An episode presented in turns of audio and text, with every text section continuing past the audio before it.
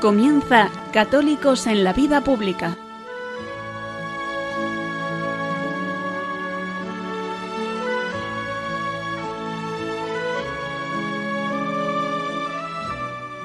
Un espacio dirigido en Radio María por Luis Zayas.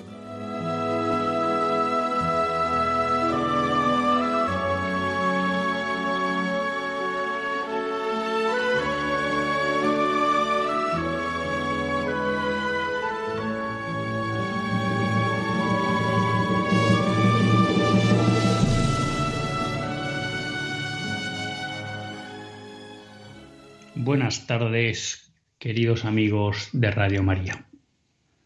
Un lunes más volvemos fieles a la cita con todos ustedes para hacer este programa, Católicos en la Vida Pública.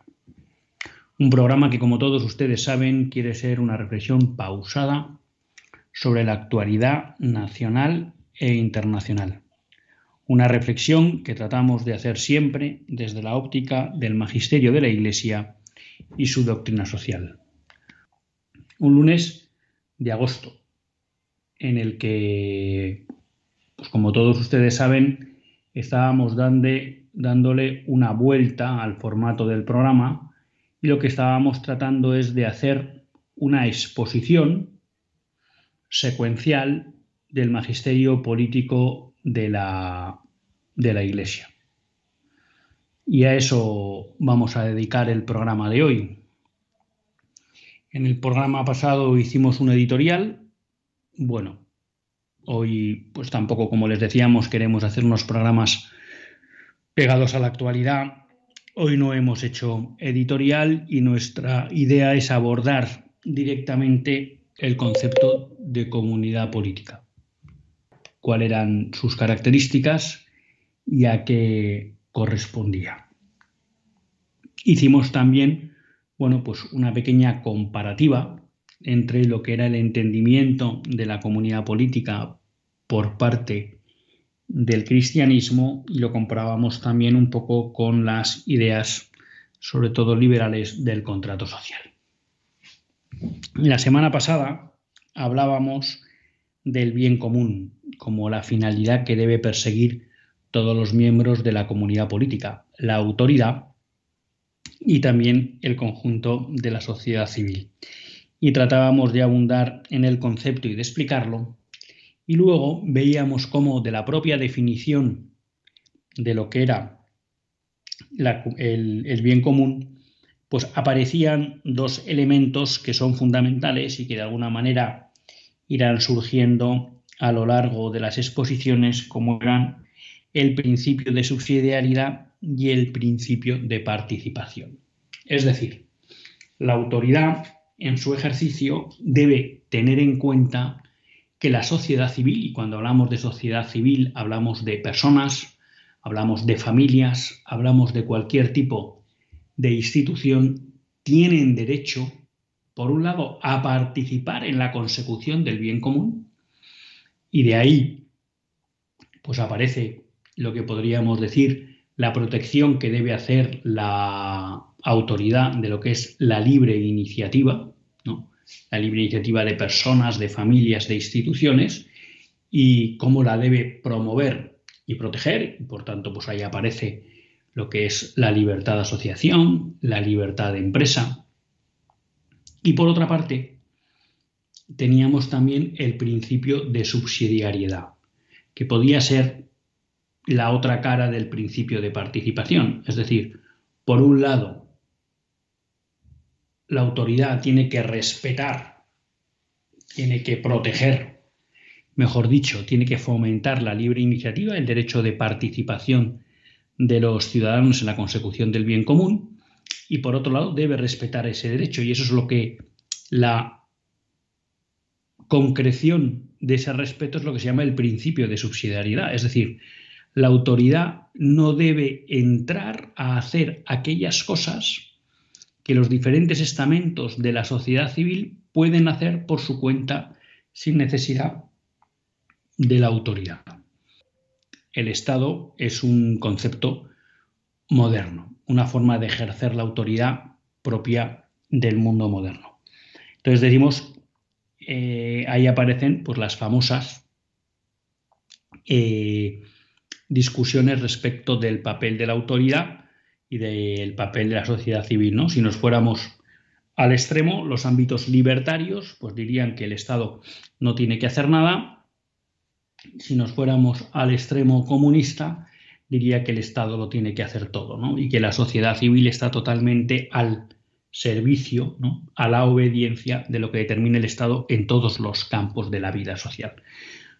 Bueno, como siempre, pues el catolicismo se mueve en un equilibrio, un equilibrio que lo que defiende es actuar en aquellas situaciones en que la sociedad civil no es, vamos a decir, autosuficiente para proveerse de algo que es necesario para promover el bien común.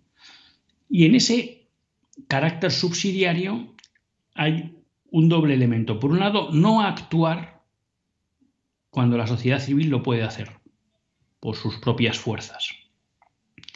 Pero por otro lado, que cuando el Estado intervenga en algo que la sociedad civil no ha podido eh, atender, lo debe hacer siempre con un régimen de provisionalidad. Es decir, el Estado debe actuar con una mentalidad de que va a cubrir un hueco, una falla que existe en la comunidad política y que como la sociedad civil no puede cubrir y atender, la autoridad viene a hacerlo porque tiene más recursos, pero el fin de esa actuación es que sea transitoria, es decir, que la propia autoridad debería ser capaz de promover iniciativas en el ámbito de la sociedad civil que hicieran que esa necesidad que está cubriendo ella ahora, el Estado, pudiera ser cubierta por la sociedad civil y de esa manera el Estado se pudiera retirar. Lo cual, por un lado, fomentaría una sociedad eh, vital, con fuerza, con iniciativa, con capacidad de ser autosuficiente, que es lo que hace una sociedad civil, que una sociedad civil sea vigorosa y por tanto creativa y por tanto que empuje el desarrollo de una nación. Y por otro lado, lo que le permite al Estado es hacer un uso eficiente de los recursos, porque el dinero que ahorra el Estado y lo cual le permitiría, por un lado, destinarlo a otras necesidades a las que a lo mejor no llega porque los recursos son limitados, y, y también le permitiría una rebaja de impuestos, es decir, de traer menos recursos de las familias, empresas e instituciones, de tal manera que también ellas puedan ser más autosuficientes. Este es lo que se denomina el principio de subsidiariedad. Un principio que de manera concreta formuló Pío XI en cuadragésimo año y que lo declara como gravísimo, en el sentido de decir que para la sociedad se producen graves daños si, esa, si ese principio no se respeta. Normalmente, y el paradigma de eso, del no respeto en, en ningún modo del principio de subsidiariedad son los regímenes comunistas y en general eso lo que ha dado lugar es a sociedades muy esclerotizadas. ¿eh? No solo eh, sociedades donde las libertades individuales, familiares o asociativas estaban totalmente laminadas, sino que además eran sociedades en que la iniciativa brillaba por su ausencia, porque no se podía hacer nada que no fuera lo que dijera el Estado y eso produce una esclerotización de la sociedad. ¿eh? Lo mismo que vemos en una familia si los padres se preocupan de hacerle todo a sus hijos, ¿no? Pues al final esos hijos no están preparados para hacer nada por sí mismos cuando salen a la sociedad. Entonces, de esa definición del principio de subsidiariedad, hoy querríamos abordar otra cuestión, otra cuestión que también es un punto nuclear en la concepción del magisterio de la político de la doctrina social de la Iglesia, ¿no? Y es que es la autoridad. Como decíamos, cuando hablábamos de la comunidad política, la dividíamos en dos grandes sujetos, el sujeto rector, al que denominábamos autoridad, y el sujeto regido, que es la sociedad civil, como compendio pues, de todo eso que estamos diciendo siempre, personas, familias, instituciones, y dentro de instituciones, empresas, asociaciones, clubes. ¿Qué tenemos que decir respecto de la autoridad? Bueno, pues este es un tema que es eh, muy importante, muy importante. Como hemos dicho, el, hombre tiene un carácter social por naturaleza. El hecho de que el hombre sea sociable quiere decir que le lleva a vivir en comunidad. Y decíamos que ese carácter sociable del, hombre, eso que venía a decir Aristóteles que el hombre es un animal político, cuando decía animal político lo que decir es que está llamado a vivir en sociedad, deriva de la naturaleza del hombre. Es decir, deriva de cómo ha sido creado por Dios. Por tanto, deriva de Dios. ¿Mm? A esta tesis se opone, ¿no? Decíamos, la tesis del contrato social, que lo que viene a decir es que los hombres viven en comunidad porque han querido.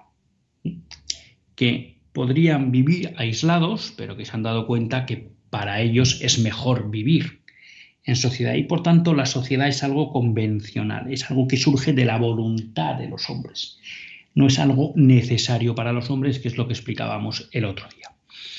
Bueno, en tanto en cuanto el hombre está llamado a vivir en grupo, a vivir en sociedad, la vida en grupo exige que haya una autoridad, exige que haya alguien que la organice. Eso creo que es algo claro. Y si ustedes revisan a lo largo de la historia y las realidades que ustedes ven de comunidad, siempre hay alguien que organiza a esa comunidad menos invasiva, pero siempre hay alguien a quien le corresponde organizar a ese grupo de personas. ¿Por qué digo esto? Porque esto lo que nos quiere decir es que la autoridad para el magisterio de la Iglesia tiene un origen divino. ¿Qué quiere decir que la autoridad tiene un origen divino? Lo que quiere decir es que la autoridad existe porque el creador, Dios, ha creado al hombre de una manera que por su naturaleza está llamado a vivir en sociedad y que por tanto es necesario que exista alguien que organice esa convivencia. Por tanto, al que corresponde organizar la comunidad política es de origen divino, es querido por Dios. Punto. Además, hay un segundo elemento en tanto en cuanto Dios ha querido que exista una autoridad, tal y, por cómo ha creado al hombre, también sabemos, por tanto, que el poder viene de Dios, y así lo explica eh, León XIII en Diutum Ilut y en Immortale Dei, ¿eh? pero lo repite también Juan XXIII en Paz Interris. Es decir, el poder viene de Dios. Y a todos ustedes les sonará esa frase del Evangelio de Jesucristo a Pilatos, no tendrías ningún poder sobre mí si no te estuviese dado desde lo alto. Por tanto, eh, para la Iglesia, la autoridad tiene un origen divino porque es Dios el que ha querido que exista una autoridad por cómo ha constituido, creado al hombre, y dos, porque es de Dios de quien emana esa capacidad de ejercer el poder. Por eso, aquí, que luego es posible que salgan días siguientes, pero bueno, lo comento ahora, aquí hay una discusión que muchas veces no, no, se entiende bien, ¿no? Y es cuando eh, desde el pensamiento, desde aquellos que siguen el pensamiento de la Iglesia, el pensamiento político de la Iglesia, se critica el concepto de soberanía nacional, ¿no? soberanía del pueblo. No, no, no. La soberanía es de Dios. Es decir, de quien recibe la autoridad, la capacidad, la potestad para mandar, es de Dios. Y entonces aquí se abre, digamos, la gran falla, la gran división entre la concepción política de la Iglesia, en buena medida, si no en toda, seguida por el pensamiento tradicional, y la del pensamiento moderno. Porque la visión del magisterio de la Iglesia, que corresponde con la visión clásica de la autoridad, es que la autoridad esa potestad para mandar. Y por eso los reyes cristianos siempre tuvieron claro que en el ejercicio de su poder serían juzgados por Dios. Y que era ante Él, ante quien deberían responder de su ejercicio del poder. ¿Por qué? Porque lo habían recibido de Él. Y lo mismo que en una empresa, un consejero delegado ¿no? rinde cuentas ante el consejo, que es al que le nombra, y ese consejo rinde cuentas ante la Junta General, que es quien lo elige, y todo el mundo que entiende, ¿y por qué rinde cuentas? Ah, porque ha sido elegido por ellos. Pues aquí igual. En tanto en cuanto tu potestad, tu legitimidad para mandar, el pensamiento moderno, el pensamiento moderno rompe con esto, porque el pensamiento moderno no mete a Dios en la ecuación. Como el pensamiento moderno no mete a Dios en la ecuación, ¿de dónde surge, vamos a decir así, la legitimidad de la autoridad? ¿O de dónde surge que exista una autoridad? Claro, nos vamos a la tesis contractualista. Nosotros, los hombres que hemos firmado un contrato para vivir en sociedad, hemos decidido que hay alguien que nos tiene que organizar. Y por tanto, le cedemos nuestra soberanía. Es decir, una soberanía que corresponde al pueblo, ¿eh? a ese conjunto de personas que ficticiamente, porque esto no ha sucedido nunca en la historia, ha decidido vivir en conjunto. Y entonces, ¿qué pasa? Que esa autoridad, bajo esa perspectiva del contrato social, ¿a quién se debe? A los ciudadanos. Y a nadie más. Y por eso se habla de la soberanía del pueblo. Y por eso se dice que los parlamentos representan a la soberanía popular o a la soberanía nacional. Porque son, porque son ¿eh? deudores de quien han recibido esa capacidad para gobernar es del pueblo. Eso es lo que dicen, pero que contradice a la doctrina social de la Iglesia. Quiere decir que la Iglesia no acepta el hecho de que los gobernantes se deben al pueblo? No. No. De hecho, cuando uno entra en la doctrina social de la Iglesia, eh, lo que ve es que, digamos que en la autoridad hay un doble origen, por decirlo así, ¿no? El origen fuerte, el origen ontológico, el origen que justifica la existencia de una autoridad es divino. Dios ha formado al hombre, ha creado al hombre sociable, el hombre vive en sociedad y eso hace necesario que haya una autoridad. Y esa autoridad, por tanto, recibe de Dios la potestad de poder mandar. ¿Mm? Porque si todos los hombres somos iguales, no hay quien deba mandar sobre otros. ¿no? Pero como Dios ha querido que vivamos en comunidad y eso exige que haya alguien que organice, pues es de origen divino el que alguien tenga derecho a mandar sobre los demás. Ahora bien, luego viene una cuestión, es decir, sabiendo que hay, por decirlo así, un puesto, ¿no? ¿Quién tiene que ocupar ese puesto? Y entonces eso podríamos decir que es lo que podríamos denominar el origen humano de la autoridad. Es decir, corresponde a cada comunidad política designar a aquel que va a ejercer la autoridad. Por tanto, vemos que podríamos hablar, entre comillas, de un doble en origen. Está el origen divino, que es el que establece que hay una casilla, un puesto dentro de la comunidad política para que organice y mande sobre los demás, y un origen humano que, al que le corresponde elegir quién ocupa ese lugar. Si nosotros esto lo comparamos popular, o soberanía nacional, bueno, eh, la parte divina desaparece. Entonces, al pueblo le corresponden dos cosas. Por un lado, delegar a la autoridad la facultad de mandar, que en la visión cristiana lo hace Dios, y luego elegir a quién le debe, a quién debe, quién, quién, quién debe ocupar ese puesto. Obviamente, como hemos dicho, y lo hemos explicado al hablar de la comunidad política, la autoridad se debe a los gobernados. ¿En qué sentido?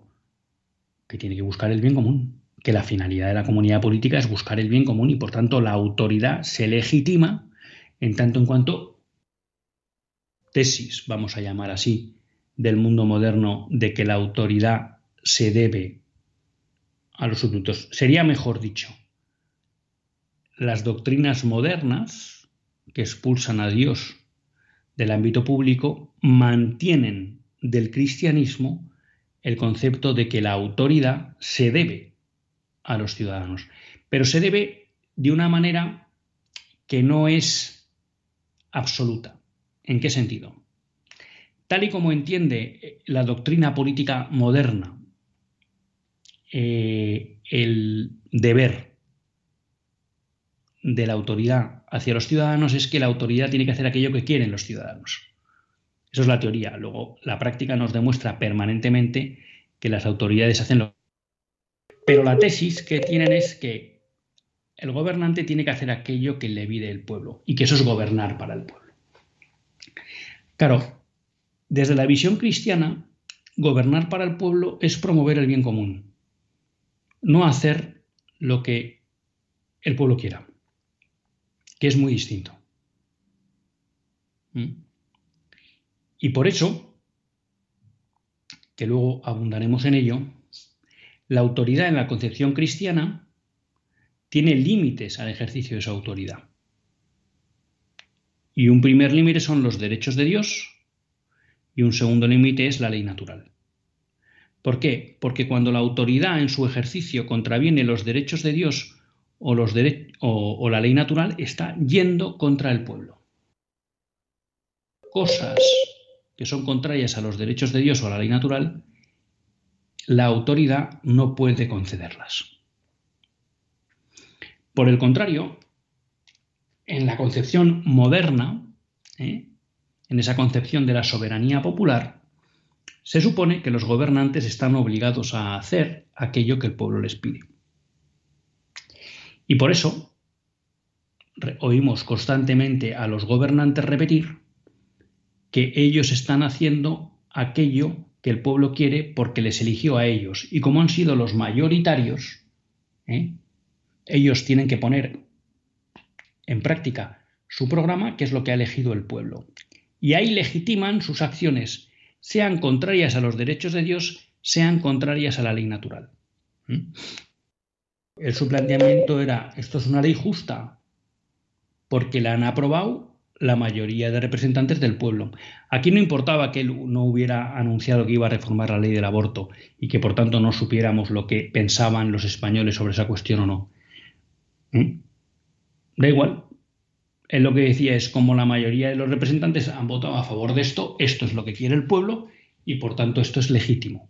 Es decir, no reconoce una soberanía superior como se reconoce en el ámbito, en la concepción política cristiana, la concepción política de la Iglesia. Por encima de la autoridad está el creador. Y el creador, esa soberanía del creador, se trasluce en dos elementos. Uno, la ley natural, las reglas que ha puesto Dios en el funcionamiento del mundo. Dos, los derechos propios de Dios, que de alguna manera también están integrados en la ley natural, pero hacen también referencia a los derechos de la Iglesia. Entonces, como verán ustedes, nos encontramos ante dos concepciones totalmente antagónicas. La de una autoridad que se considera absoluta y totalmente autónoma de cualquier entidad superior, concepción moderna de la autoridad, de la comunidad política, frente a una autoridad que se considera subordinada a las leyes de la naturaleza al ser del hombre y a Dios, que es la concepción cristiana de la autoridad. Por eso, hablar de soberanía popular, hablar de soberanía nacional, son términos que en principio son contrarios a la concepción cristiana de la sociedad, política de la sociedad. Se podría entender bien de una manera cristiana la soberanía popular. ¿Cómo? Entendiendo que en aquellos elementos que no transgreden la ley natural ni el derecho divino, las autoridades deben escuchar, en principio, lo que quiere el pueblo y por tanto hacer aquello que quiere el pueblo, salvo que manifiestamente de esas actuaciones se vayan a derivar un mal para ese pueblo, ¿no? Pero bueno, oiga, si unos prefieren tener cheque escolar y otros prefieren tener concierto educativo, bueno, pues la autoridad en eso que desde un punto de vista moral ¿eh? es indiferente, pues podría elegir, aunque en un momento dado piense que no es la mejor opción, aquella que prefiere la sociedad, o que haya una seguridad social, o que haya una tarjeta sanitaria y un sistema público menos fuerte, o que las pensiones sean del Estado o que las pensiones sean privadas, por ejemplo, como sucedía en Chile.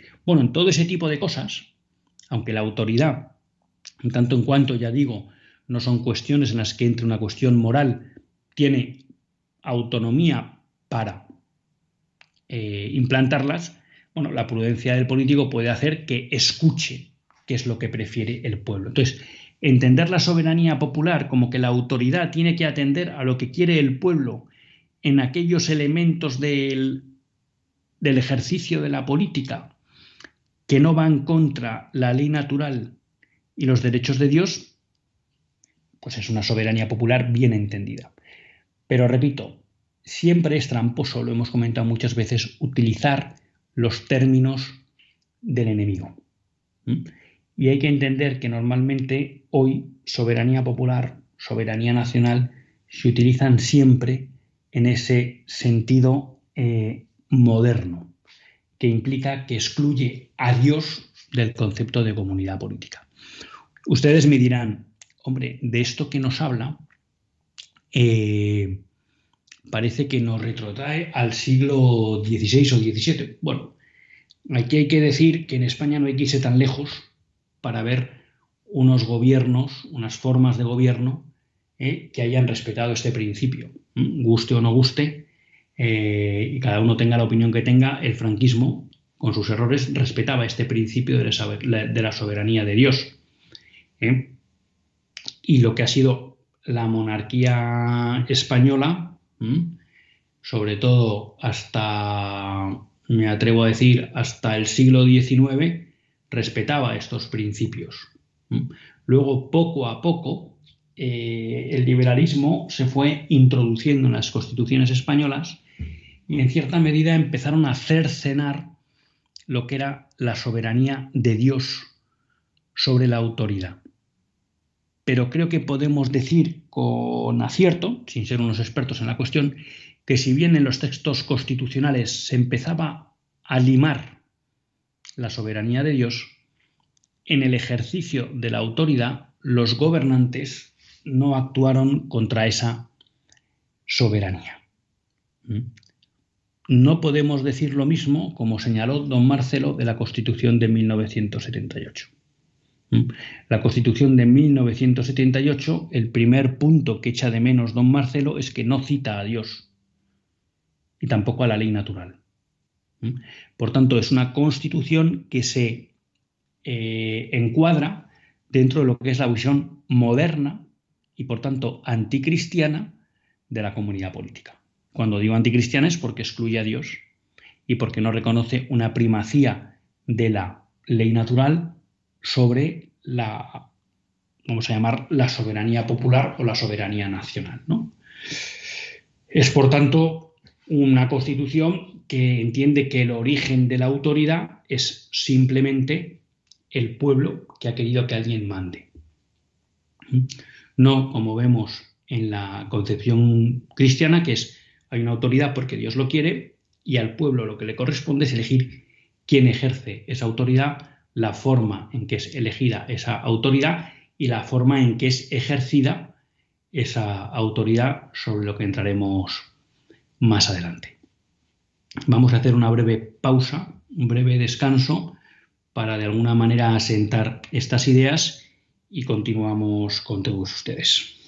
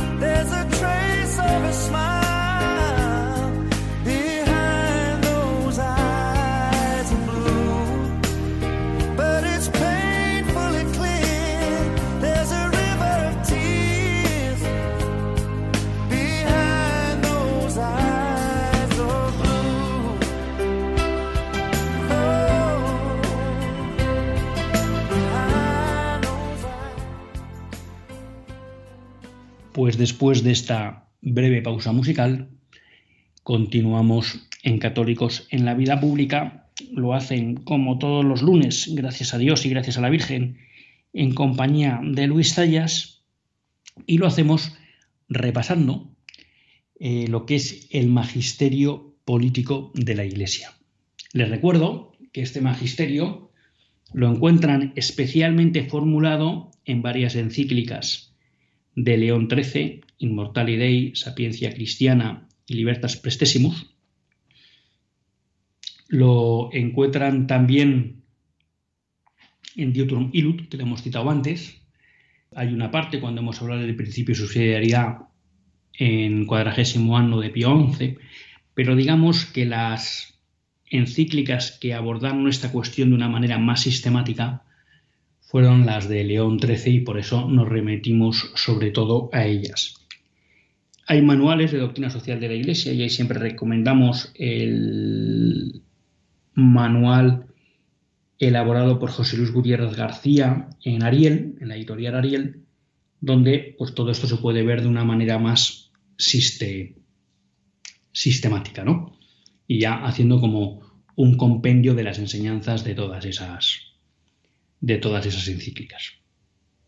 Estábamos hablando de la autoridad.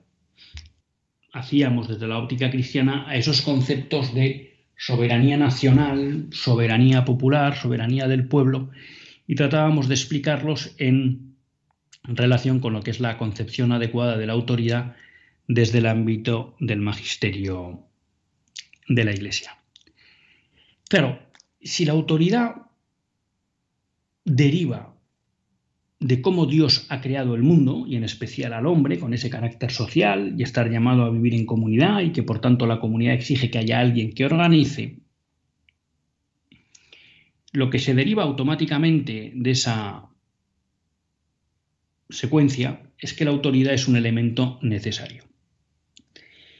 Y aquí pues aparece eh, otra cuestión pues que es importante señalar y que contraviene también uno de los mantras que lo que podríamos llamar el liberalismo y luego el libertarismo, ¿no? defienden y que también en cierta medida es fruto de la tesis contractualista, ¿no? del contrato social. Para el pensamiento católico, para el magisterio de la Iglesia, la autoridad es algo necesario. En la medida que es algo necesario, es algo bueno. Porque está llamado a un fin que es importante, que es organizar la vida en común. Por tanto, la autoridad es buena. Esas frases de que el Estado es malo no son católicas. Porque si la autoridad ha sido querida por Dios, no puede ser algo malo. Por tanto, todas esas visiones negativas de la autoridad o tendentes a eliminarla, como pueda ser luego el anarquismo, no son católicas. Otra cosa es que en el ámbito católico, que el pensamiento católico, el magisterio de la Iglesia, comparte con ciertas ideas modernas del liberalismo la idea de que la autoridad debe tener su sitio, que la autoridad debe ser limitada. ¿Mm? Y cuando decimos limitada, ya hemos explicado cómo en la concepción de católica de la autoridad, esa autoridad se debe a Dios y por tanto no puede transgredir ni la ley natural ni los derechos de Dios. Claro, esta limitación no se la pone el mundo moderno, pero sí el mundo, el pensamiento católico. Y en segundo lugar, tiene que ser limitada en el sentido de que debe respetar la vitalidad y la iniciativa de la sociedad civil.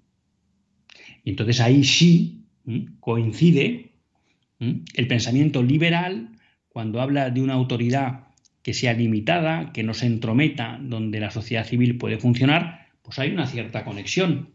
Pero esa visión negativa de la autoridad que tiene el liberalismo no lo comparte el pensamiento católico, el magisterio de la Iglesia. La autoridad, en tanto en cuanto es algo querido por Dios, es algo bueno que en el liberalismo, claro, la tesis negativa respecto a la autoridad surge de que, como supuestamente el hombre estaba llamado a vivir solo, claro, cuando entra a vivir en comunidad es consciente de que renuncia a parte de su autonomía, de esa parte de autonomía, para que haya un tercero que le diga cómo debe vivir con otros para no estar en permanente conflicto. Y entonces, claro, de esa tesis contractualista surge una visión negativa de la sociedad, es decir, eh, de la autoridad. La autoridad aparece porque no nos queda más remedio, o sea, es un mal necesario que tenemos que asumir para poder vivir juntos. Bueno, y a partir de ahí surgen, pues eso, las teorías contrarias a la autoridad con esa visión negativa o incluso que piden su supresión. Bueno, ahí no se mueve el mundo católico. El pensamiento católico es que la autoridad es un elemento necesario, es un elemento bueno porque es querido por Dios y es un elemento esencial de la comunidad política. Porque le corresponde liderar. Por eso, eh, a lo que llama ¿no? la, el magisterio de la Iglesia es a que la autoridad se ejercite como fuerza moral.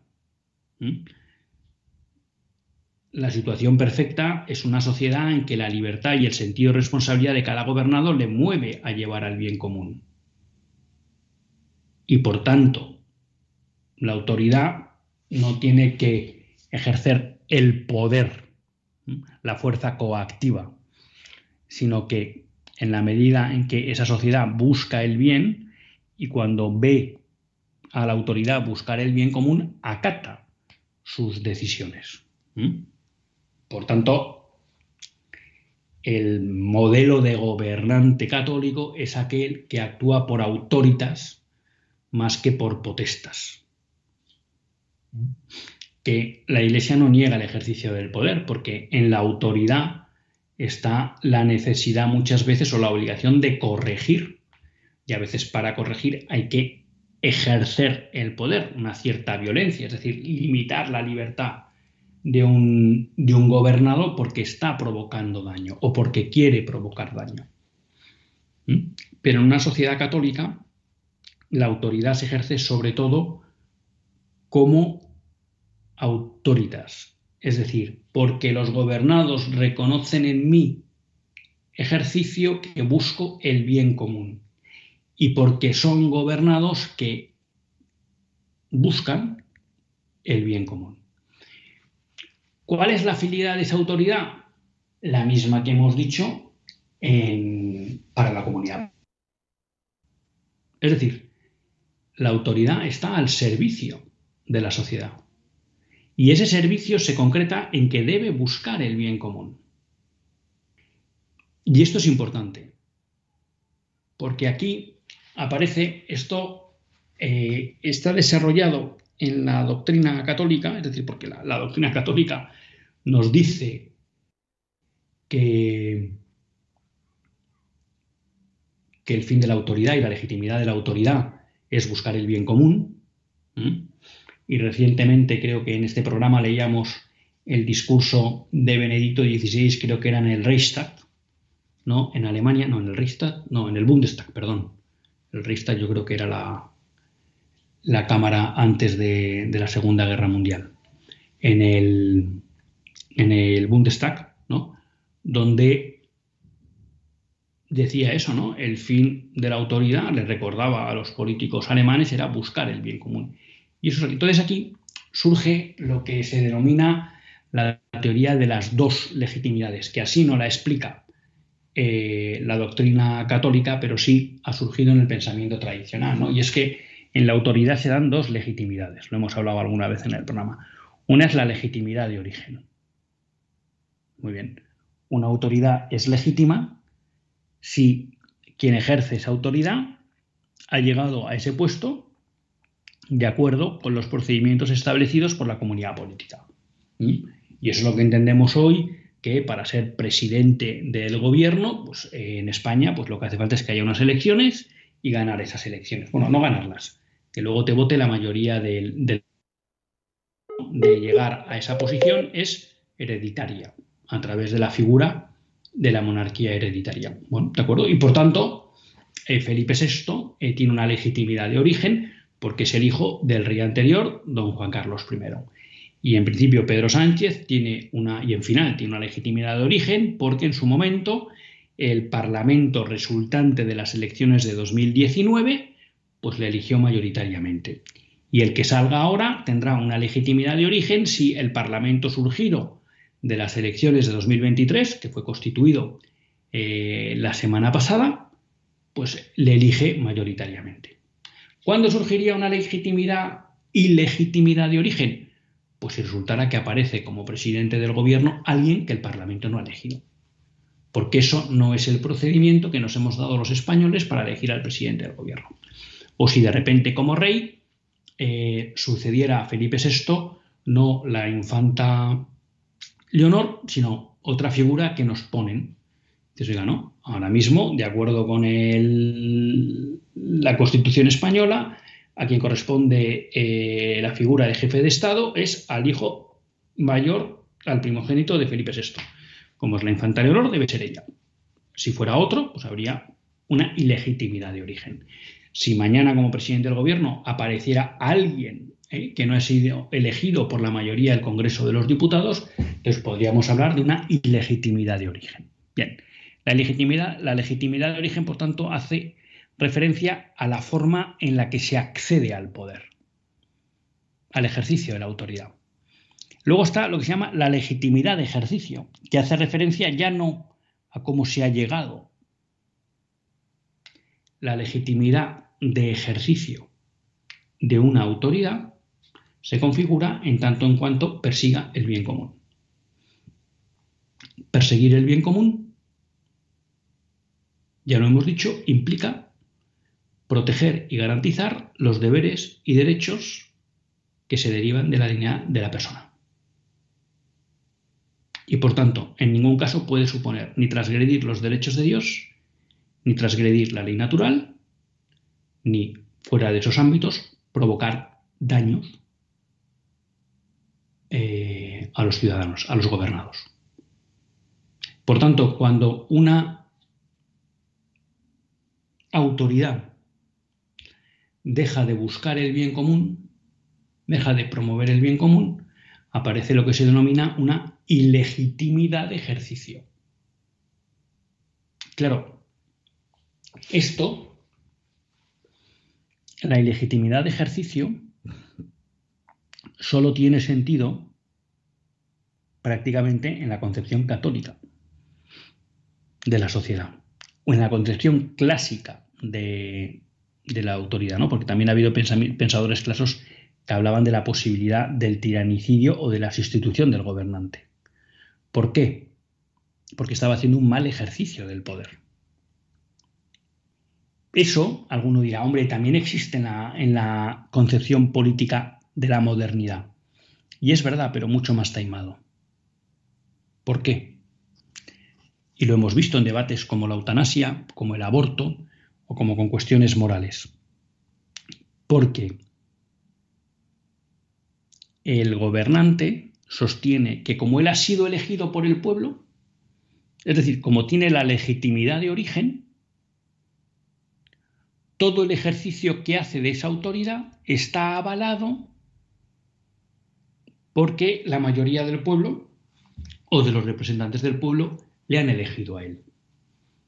Y por tanto no cabe ponerle al ejercicio de la autoridad ningún límite que no sea que el pueblo le destituya. Por eso los gobernantes modernos, incluido el sistema de gobierno español de la Constitución del 78, como reflejaba don Marcelo, no reconocen, incluso provocando daños de terceros, como es con el tema del aborto o la eutanasia. ¿Por qué? No, no, porque mi legitimidad viene de los que me han votado. Y como me han votado, y me ha votado la mayoría, yo puedo ejercer libremente mi autoridad. Es verdad que luego podrán venir clasos fragrantes en los que vemos de pueblos, como hayamos podido ver en Venezuela, en Cuba o en otros países, todos los, todos los, todos los países del otro lado del telón de acero, regímenes comunistas, donde, bueno, pues ya clama al cielo el nivel muchas veces de cómo las autoridades han perseguido y hecho daño y empobrecido a esos pueblos. Pero verán ustedes que raramente, raramente se levanta la voz de que esos gobernantes deben ser removidos. ¿Mm? Sí, deben ser removidos porque haya unas votaciones que les hagan salir del poder. Pero no porque el mal ejercicio de la autoridad que están haciendo y el daño que están infligiendo a sus pueblos justifique echarles. Esto es lo que se conoce como la teoría del tiranicidio, ¿no? la posibilidad de matar al gobernante, pero que en el fondo, más allá del nombre, lo que quiere decir es la posibilidad de remover a un gobernante. ¿Por qué? Porque se ha vuelto ilegítimo. ¿Y por qué se ha vuelto ilegítimo? Porque está actuando contra su pueblo. ¿Y cómo sabemos que está actuando contra su pueblo? Porque no persigue el bien común de su pueblo. ¿Y cómo se concreta? Pues especialmente cuando transgrede la ley natural, los derechos de Dios o le inflige un daño claro. Pero ya digo, eso solo cabe dentro del ámbito eh, de la concepción política de la católica. En la concepción política moderna es muy difícil hacer valer esto, porque en el fondo toda la legitimidad pesa o pivota sobre la legitimidad de origen. ¿Por qué? Como, porque como el propio sistema es relativista al no aceptar ni la soberanía de Dios ni la soberanía de la ley natural, ¿qué es bueno y qué es malo? No tenemos un elemento objetivo para definirlo. Y por tanto nadie le puede acusar al gobernante de que eso que está haciendo es malo, salvo cuando ya se dan medidas muy eh, claras y flagrantes, pues de atacar determinadas libertades, de promover asesinatos o muertes de personas, o de depauperar a una sociedad.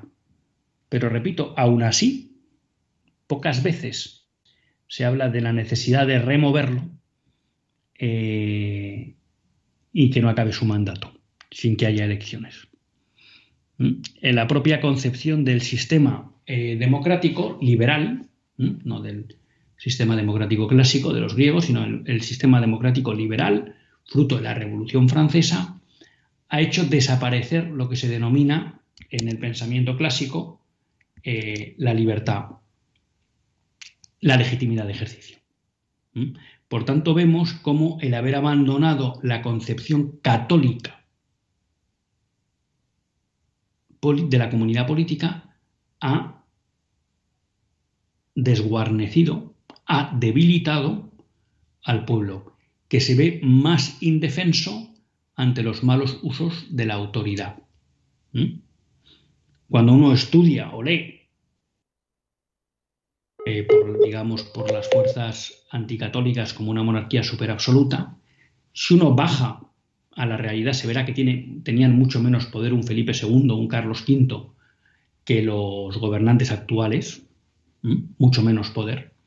Pero es que además eh, era clara la conciencia en el pueblo de que la autoridad había determinados derechos que no podía transgredir.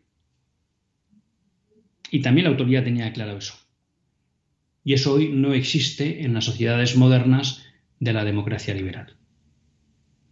Tan es así que vemos permanentemente cómo se promulgan leyes que conculcan derechos supuestamente inalienables de la persona, como es el derecho a la vida.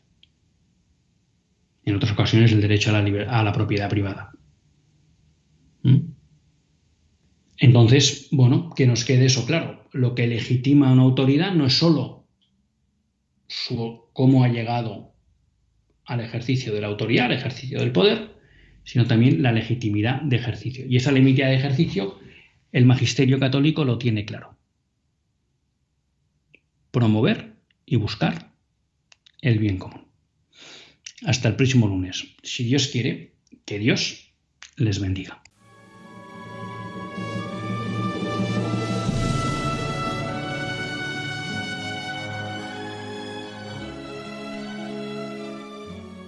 Así concluye Católicos en la Vida Pública, un programa que dirige Luis Zayas.